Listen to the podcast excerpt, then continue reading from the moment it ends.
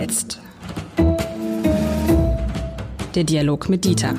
Ein Podcast von Uni Hamburg und Hamburger Abendblatt.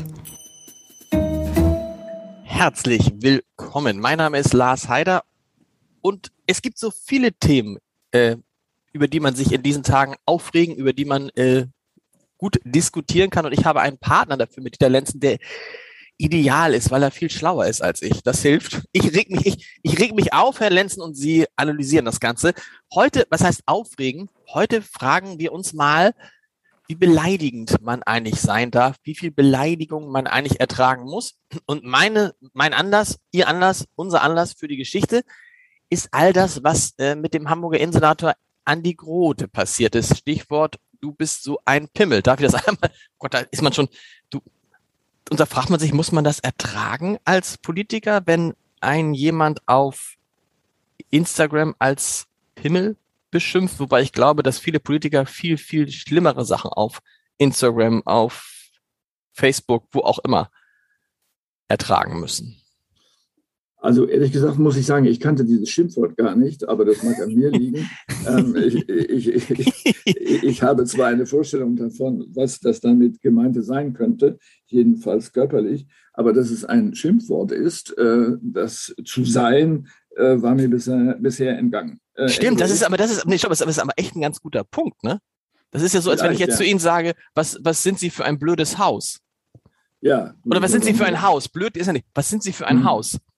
Ja, da würde man auch äh, nicht sich darüber aufregen, aber man würde merken, dass sie irgendetwas Despektierliches sagen wollen. Das ist ihnen dann nicht so richtig gelungen, aber äh, das glaube ich ist auch der Fall bei der Bezeichnung des Geschlechtsorgans. Es lässt sich ja nicht bestreiten, dass der Beleidigte der Besitzer eines solchen ist, äh, zumindest. Jetzt wird er zu einem erklärt, der nur das sei. Das würde vielleicht passen, wenn jemand sexuelle Entgleisungen oder so etwas zu verantworten hätte, dann könnte das vielleicht passen. Aber in diesem Fall äh, sieht man den Zusammenhang nicht so recht. Vielleicht ähm, müsste man den Beleidigenden einen Kursus in Wie beleidige ich richtig angedeihen lassen. Das jedenfalls ist misslungen. Insofern hätte ich mich vielleicht auch nicht so darüber aufgeregt äh, an dieser Stelle.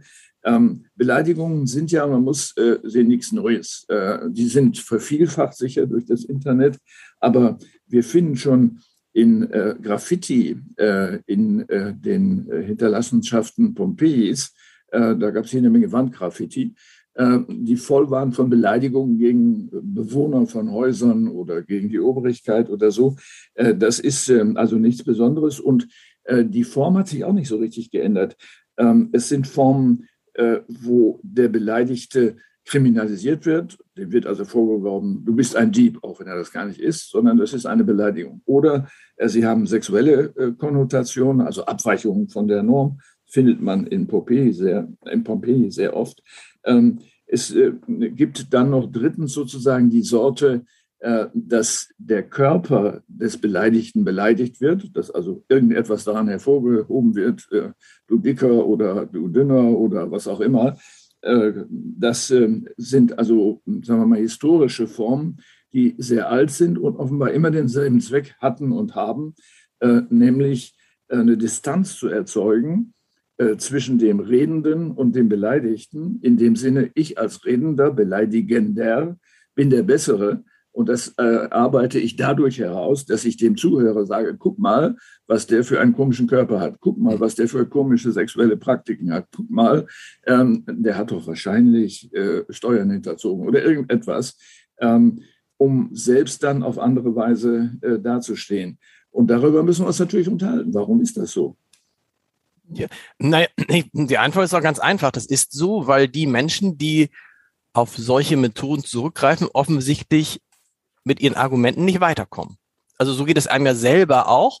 Wann wird man denn beleidigend, wenn man die Schnauze voll hat? Also das kann manchmal eine hoch emotionale Geschichte sein. Also man erlebt es ja im Zusammenhang mit Kindern oft, mit seinen eigenen Kindern wohlgemerkt. Aber auch so, wenn man irgendwie sagt, irgendwie, oft so, wenn man einem nichts mehr einfällt, sagt man, du bist einfach blöd. Also könnte man jetzt in unserer Lieblingsdiskussion mit Impfgegnern, ich hatte neulich eine lange Diskussion mit einer Bekannten, die Impfgegnerin ist, werde ich auch irgendwann natürlich am liebsten gesagt, weißt du was, du hast sie doch nicht alle. So, aber nein, habe ich natürlich nicht gesagt, weil ich noch Argumente hatte für das Impfen. Aber wenn dir die Argumente ausgehen, dann fängst du doch an, wenn dir nichts mehr einfällt, wenn du merkst, uh, ich habe eigentlich jetzt nichts, dann fängst du an zu beleidigen, oder? Oder wenn du halt total emotionalisiert bist, dann auch. Nun, äh, dieses Beispiel ist insofern sehr gut, weil es zeigt, Beleidigungen können auch einen positiven gesellschaftlichen Zweck haben.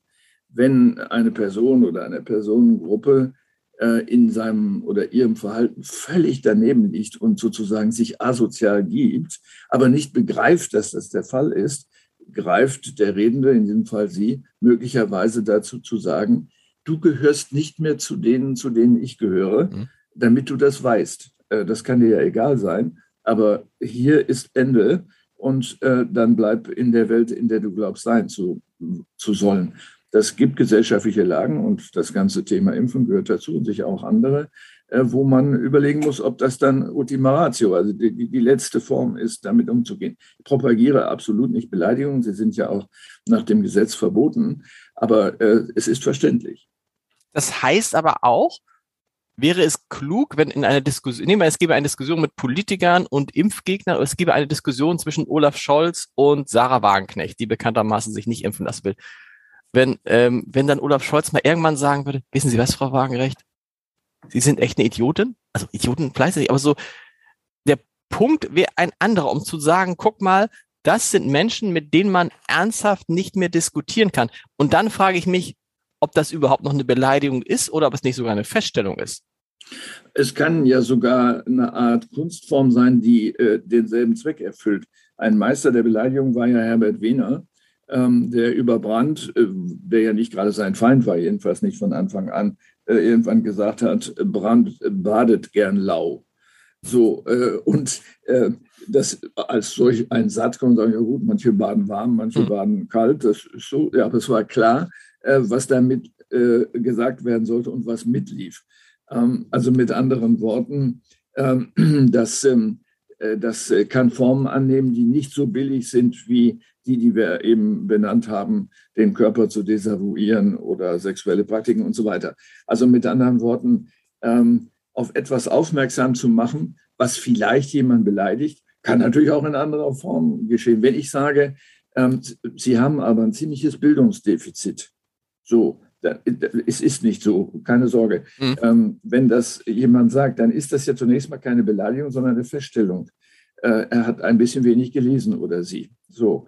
Ähm, aber es hat einen für ihn oder sie vielleicht einen beleidigenden Beigeschmack, weil er glaubt, mit drei Büchern doch ziemlich weit gekommen zu sein. Ähm, aber es ist zunächst mal nur eine Feststellung, um zu sagen, hier ist ein Unterschied zwischen uns und glaub mir, ich weiß es einfach besser. Äh, weil ich mehr wahrgenommen habe oder mein Beruf es mir erlaubt, das äh, zu sagen und deiner eben nicht, du kannst was anderes. Also es sind einmal immer Distanzierungsformen und der Versuch, ähm, ja, im letzten dann auch Wahrheit herzustellen und zu sagen, wir müssen hier ja den richtigen Weg finden, die richtige Wahrheit. Und dazu gehört auch, dass wir beide kompetent genug sind, in einer Angelegenheit miteinander reden zu können. Und ne, Ihr Beispiel von vorhin, irgendwann ist dann Schluss, weil es offenbar diese Kompetenz auf der anderen Seite nicht gibt. Und das sieht man auch da wieder gut in der, in der Corona-Pandemie. Da haben wir gerade die Politik viel Verständnis in den ersten anderthalb Jahren für, also in den ersten anderthalb Jahren ist Quatsch, also seit, seit Beginn der Impfung, also in den vergangenen zehn Monaten, für die gehabt, die mit dem Impfen Schwierigkeiten hatten. Aber je länger die Phase geht, desto mehr ändert sich auch der Ton. Auf einmal kommen so Sätze von Daniel Günther, dem Ministerpräsidenten Schleswig-Holsteins, mein Geduldsfaden ist gerissen. Markus Söder sagt, es reicht so, weil man dann eben merkt, so, wir müssen jetzt mal den Punkt machen und wir werden sie nicht mit den üblichen Mitteln überzeugen von der Wahrheit. Also muss dann auch die Wortwahl eine drastischere sein und ist dann gar nicht schlimm. Das ist dann, hat dann nichts Beleidigendes, sondern hat auch, äh, könnte auch einen Zweck erfüllen, indem man endlich mal die Leute aufruft und sagt, sag mal, was bildest du dir eigentlich ein? Siehst du gar nicht, was du da machst?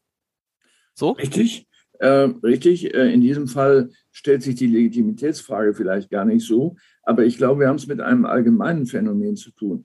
Wenn man sich die Statistik der polizeilich erfassten Fälle anguckt von Beleidigungen, so sind die innerhalb von zehn Jahren in Deutschland von 200.000 erfassten Fällen auf 240.000 gestiegen. Mit anderen Worten, wir haben offenbar schon seit längerer Zeit eine Tendenz, stärker zu beleidigen, häufiger zu beleidigen. Gleichzeitig im Übrigen auch für den, die Spaß haben zu beleidigen. Die Aufklärungsquote ist sehr hoch, fast wie bei Mord. Äh, Tatsächlich? Sie, sie liegt bei fast 90 Prozent, ja.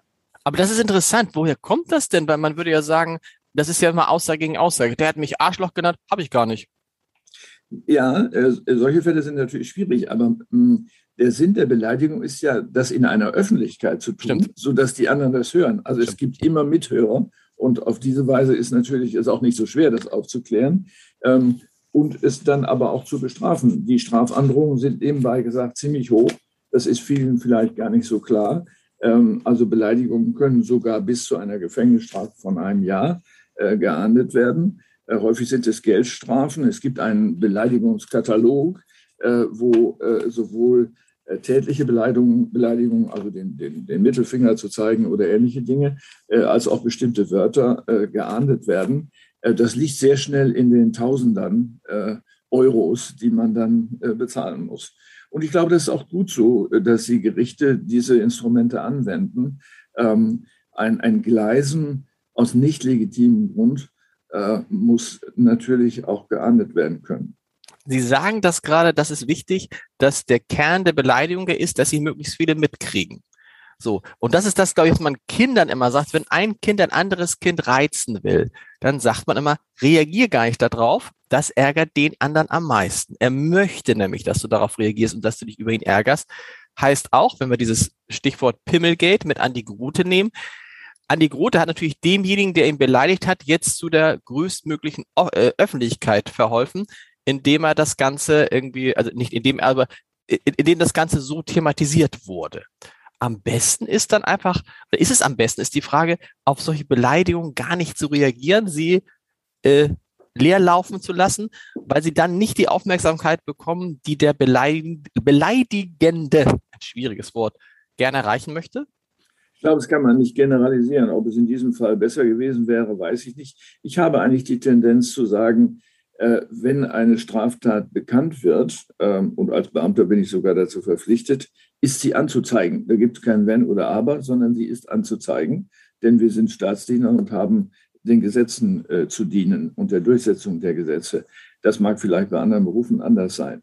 Ähm, also insofern würde ich sagen, es kommt darauf an, aber wenn mit einer Beleidigung äh, zum Beispiel das Risiko einer Spaltung zwischen Personengruppen oder gar äh, ganzen Teilen der Bevölkerung versucht wird, wie das im Internet ja ganz offenkundig der Fall ist, wenn sich Gruppen zusammentun, um jemanden sozusagen fertig zu machen, ähm, dann äh, hat das ja eine ganz andere Dimension als in der zwischenmenschlichen Kommunikation von zwei Personen.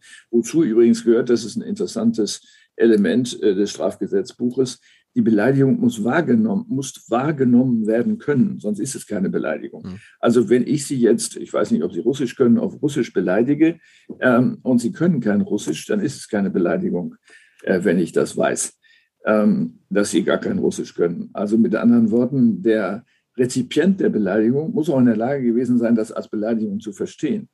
Ähm, das ist ein interessanter Gedanke, auch nachvollziehbar. Ähm, nicht nur sprachlich, äh, was Fremdsprachen angeht. Ähm, und vielleicht auch noch ein anderer Aspekt, der häufig übersehen wird. Ähm, eine Straftat im Beleidigungszusammenhang liegt auch dann vor, wenn eine Beleidigung, die jemand ausspricht, in Umlauf gebracht wird. Hm. Äh, also mit anderen Worten, wenn Sie jetzt als äh, Chefredakteur äh, eine Beleidigung, die Person A gegenüber Person B äußert, in Umlauf bringen und das nicht als Nachricht tun, äh, da ist Folgendes passiert, sondern ähm, das im Grunde offen lassen, ob das verurteilt wird oder nicht, sind sie selbst schon im, im Strafgesetzbuch unterwegs.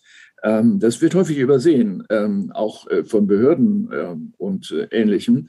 Das heißt, wenn zum Beispiel jemand in einer Behörde beleidigt wird, der, sagen wir mal, im Einwohnermeldeamt arbeitet, weil er nicht schnell genug arbeitet, angeblich und so weiter, äh, und der Beleidigende das da in der Gegend herumschreit oder dass jemand dann sagt, da wurde folgendes, mhm. da wurde folgende beleidigt, dann ist das selbst eine Straftat.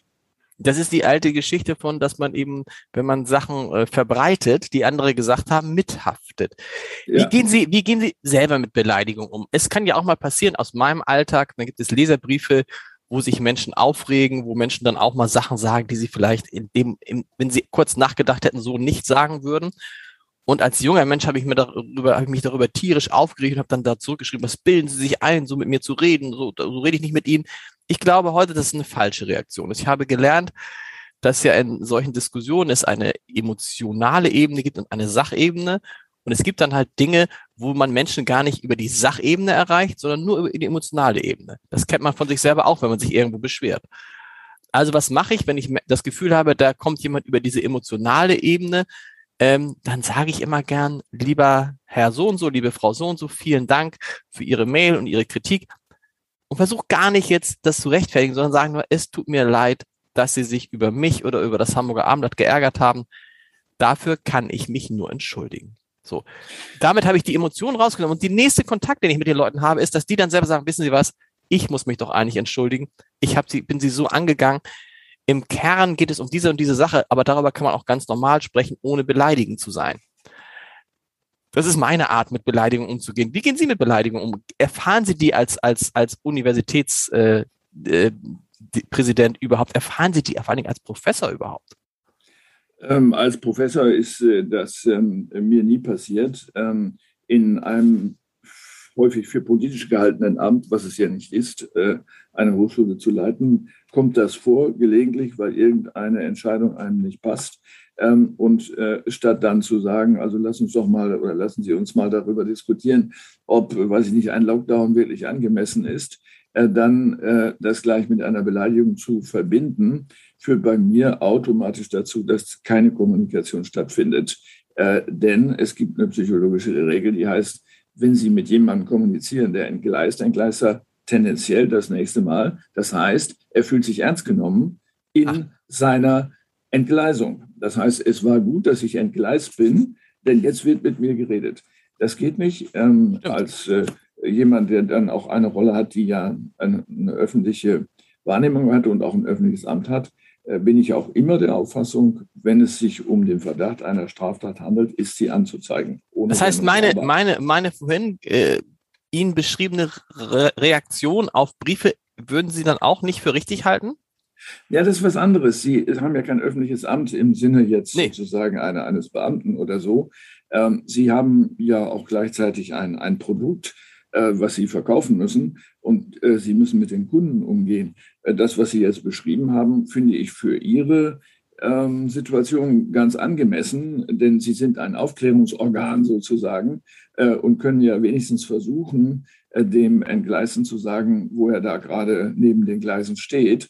Ähm, aber die Aufgabe sozusagen eines Behördenleiters, was wir ja auch sind als Hochschulleitungen, äh, ist äh, dann eben auch nicht äh, Unterricht zu erteilen über Beleidigungen.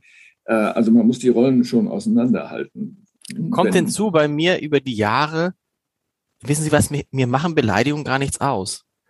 Und ich, ich mache das dann auch, wenn es immer richtig so böse wird, dann versuche ich das mit so einer eher, so wie das vorhin, bei diesem Pimmel-Geschichte, da hätte ich es genauso gemacht wie Sie. Da hätte ich gesagt, wissen Sie, Pimmel, ich wusste gar nicht, ist das ein Schimpfwort? Ich dachte, das ist ein Geschlechtsteil. Also so, weil ich glaube auch, also erstmal ist es nicht gut, wenn man sich über andere Leute aufregt und dann sozusagen sich dann so verletzlich zeigt. Und andererseits kann man so viel weglächeln. Man kann so viel weglächeln ähm, und hat dann am Ende, glaube ich, eine ganz andere Situation. Äh, wir haben bei uns ähm, für solche Fälle, die ja vorkommen, einen Ordner und auf dem steht drauf Andersdenkende. Mit anderen Worten, wenn solche Beleidigungsschreiben äh, gegen irgendjemanden in der Universität kommen, dann landen sie in diesem Ordner als Kuriositäten, äh, die man irgendwann mal auswertet und äh, verwendet. Das gibt es halt. Es, äh, die Menschen sind unterschiedlich und manche haben Schwierigkeiten, äh, sozusagen die Kontenance zu bewahren. Andersdenkende. Bis nächste Woche, lieber Herr Lenzen. Tschüss. Ja, bis dann. Bye, bye.